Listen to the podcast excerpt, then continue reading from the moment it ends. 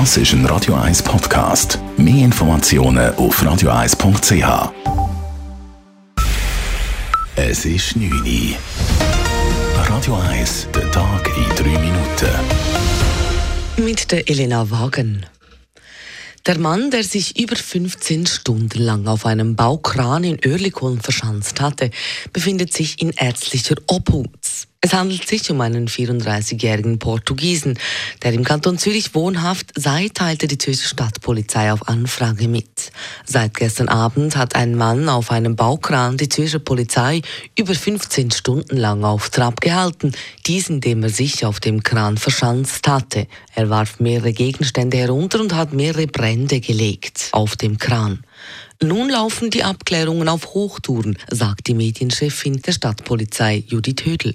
Warum er überhaupt dort aufgeklettert ist gestern, das wissen wir natürlich auch noch nicht. Das ist ja das, was wir jetzt feststellen wollen. Also man hat den Mann jetzt mitgenommen in die polizeiliche Obhut und man hat selbstverständlich auch einen Arzt aufgeboten, der jetzt eben feststellt, fehlt dem Mann etwas, wie geht es ihm, müssen wir noch weitere Massnahmen treffen und, und, und. Das ist jetzt alles am Laufen.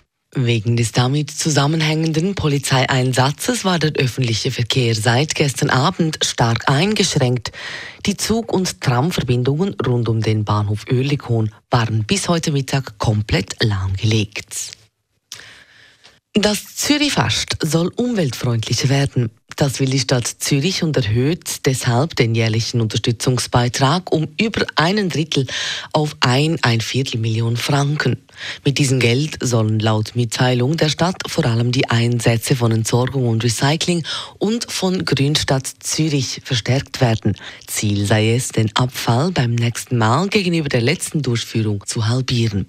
Das neue Nachhaltigkeitskonzept stimmt Stadtpräsident Corinne Mauch zuversichtlich. Das Konzept, das Neue, wo markante Verbesserungen bringt, insbesondere im ökologischen Bereich, in der Vermeidung von Abfall, sind in enger Zusammenarbeit zwischen dem Organisationskomitee und der zuständigen Dienstabteilung, insbesondere Entsorgung und Recycling von der Stadt Zürich, erarbeitet worden.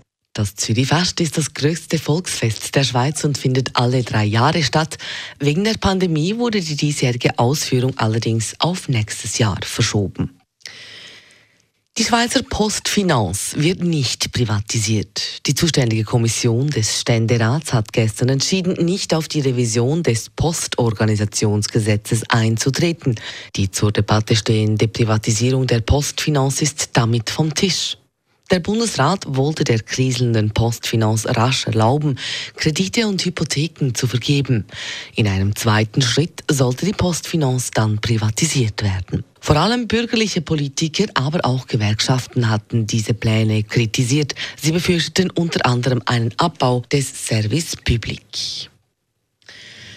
In Libyen ist zwischen den rivalisierenden Regierungen Gewalt ausgebrochen. In der Hauptstadt Tripolis sind laut Berichten von verschiedenen Nachrichtenagenturen heftige Kämpfe am Laufen. Demnach soll es Tote und Verletzte gegeben haben und Schulen wurden geschlossen.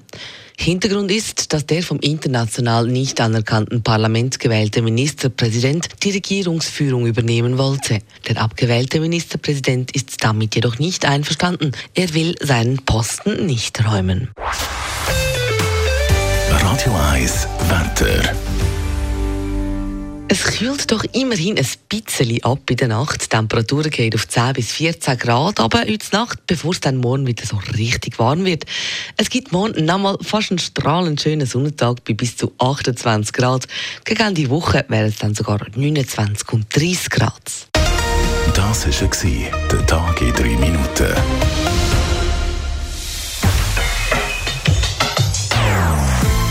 Non-Stop-Musik auf Radio 1. Bei uns klingt Musik einfach besser. Non-stop. Radio 1.